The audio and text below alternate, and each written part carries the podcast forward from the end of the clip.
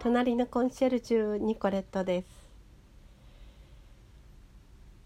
何日か前あの筋なしという即興劇を見てきました。筋なしってわかります？ご覧になったことありますか？筋がないの。要するに台本がないんですね。台本のないお芝居。約そうですね二十何分間かやるんですけどね。あの大変アバウトなので適当にあの進行係が「はい結構です」で終わるんですけどね。本番10秒前816ってねカウントダウンから始まっていくんですね。それでやるんですけど本当にないんですよ何も何にも知らされてないの。あの出演者は2人なんですけど笑福亭鶴瓶さんと、え、ゲストさんね。で私が見に行ったのは福士蒼太さんでした。福士蒼太さんってご存知ですか？あの朝の連続テレビ小説での「あまちゃん」で相手役をやってねそれであのブレイクしましたけどもともとは仮面ライダー出身の人ですよね。まあ道を歩いていてスカウトされたらしいですけれども身長180何センチもあるんですもん。背が高くてね。それでもイケメンでね 顔ちっちゃいしねもう申し分なかったですね。私は15列目だったので双眼鏡を持ってって双眼鏡で見ましたけどあの別に舞台全体が見られた方が面白いのでなるべく双眼鏡は使わなかったんですけどね。一番前の列にいた人なんて前の列で使ってたらしくてね。鶴瓶さんが「あんたそんな真ん前に座ってでも双眼鏡使うわけ?」って 言ってましたけどねこの「筋なし」という番組昔はですねあのスタジオ収録オンリーだったんですよね。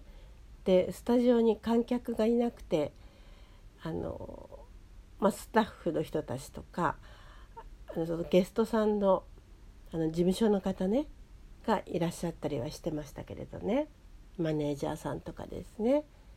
である時あのスタジオに人を入れてお客様を入れてそれでやったこともありましたね。あの数字なしって検索すると YouTube が出てきますからあのどうぞご覧になってみてください。あの面白いですよいろんな人のね本当にスッというかあの飾らないその人の 本質みたいなのが見られてね面白いですよ。でもしっちゃかめっちゃかになっちゃう人とあの見事に即興劇をやっちゃう人といろんなタイプがいて面白いですよね。その人の性格が出てきますよね。なんか血液型で分類したくなっちゃうんですけどね。それは非科学的だって言われる時もありますけど私は結構気にしますねあこれは O 型っぽいとかあこれは A 型っぽいよねとかこれは B 型でしょとかこれは AB 型だよねみたいなねで大体なんとなく当たるんですよね。私何型だかご存知ですか？いや一番日本人に多い A 型なんですよ。でうちの旦那は O 型ね。A と O って結構ね合うんですよ。あんまりね性格がね似通っているとねダメですね。やっぱりね違ってる方がねあの冷静に相手を見れるんですよね。なんでこの人あんなこと言うんだろうとかなんでこの人こんな態度に出るんだろうとかって違う方がいいですよね。それでこの 筋なしの話ですけれども筋なしもね。もう本当に誰が考えたのか、まあ、即興劇ってありますよ。私たちも演技を勉強する時に即興の演技とやったりはするんですけれどもね。またお芝居とかあの映像なんかでもアドリブってあるでしょ。あれは、まあ、即興とは違うんですけどね。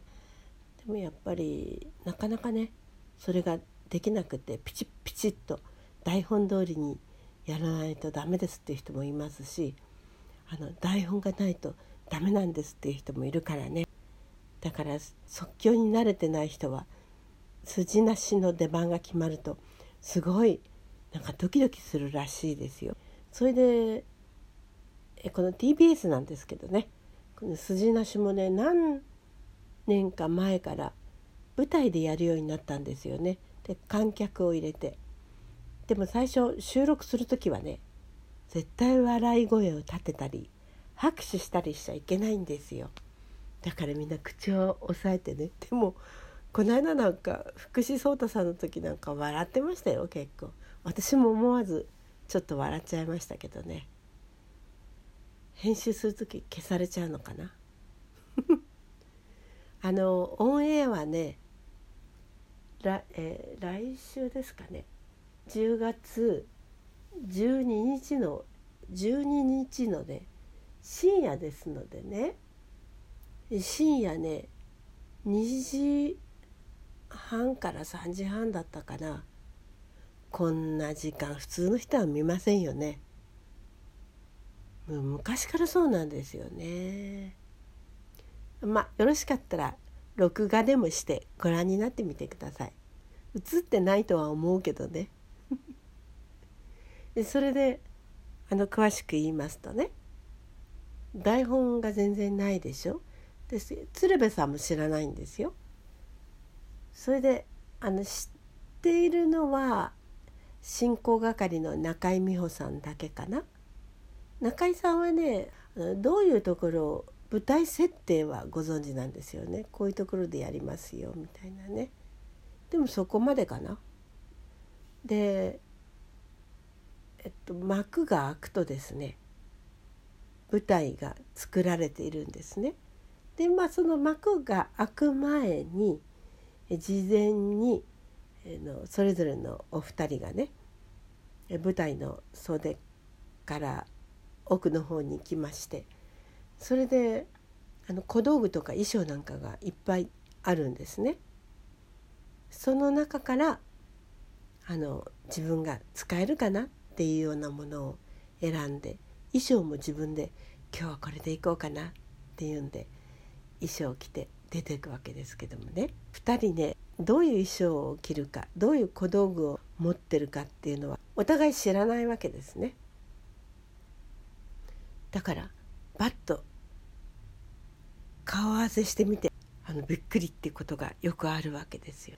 それであの先日の、えー、福士蒼汰さんの場合はですねステージが設定がですね宴会場っていうかホテルの宴会場ででねイベントルームみたいなところでディナーショーが行われる会場っていうことなんですよね。ですけども出演のお二人は何になってもいいわけです。ホテルの人でもいいしディナーショーの歌い手でもいいしあとお客さんでもいいしねどんな風にでもできるわけです。あと効果音っていうのがありましてあの客席からねあの選ばれましてわざわざあの滋賀県だったかなどこかだからいらっしゃった。男性が選ばれました。この方ね男性ですけども福士蒼汰さんのファンなんですって。かっこよくて可愛いからねファンになっちゃったんですって。わざわざ有給取って出てきたとかって言ってましたよ。でわざわざね上京なさって。でもその方があの当たりましたので効果音係にね。よかったんじゃないでしょうかね。いい旅になってね有給休暇を 有効に使えて。であのいろんなね効果音例えば電話の音とかあのバタバタバタっていう走る音とかいろんな音がねサイレンの音とかあったかな。それとかまあいろんな効果音があるわけで。すでそういうのを間に挟んでいくわけですね。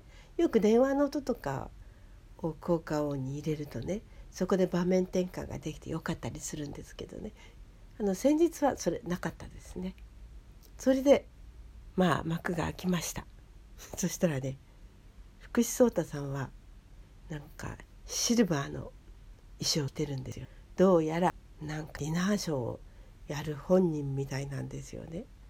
それでねあの板付きはあの福士蒼太さんだったんですね。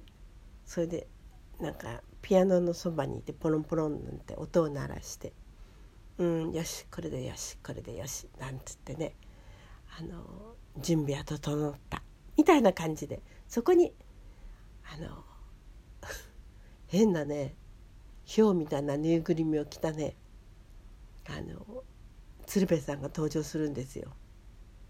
それで「あなた誰ですか?」とかって鶴瓶さんに聞いて「私はねあのここのホテルの支配人なんですよ」とかって言ってお話が始まるんですけどね。言っちゃったらつまんないからね。皆さん是非ねあの深夜の番組チェックしてください。TBS です。10月12日です。よろしいですか？言わないよ。言わないですよ。内容は。はい。というわけでニコレットでした。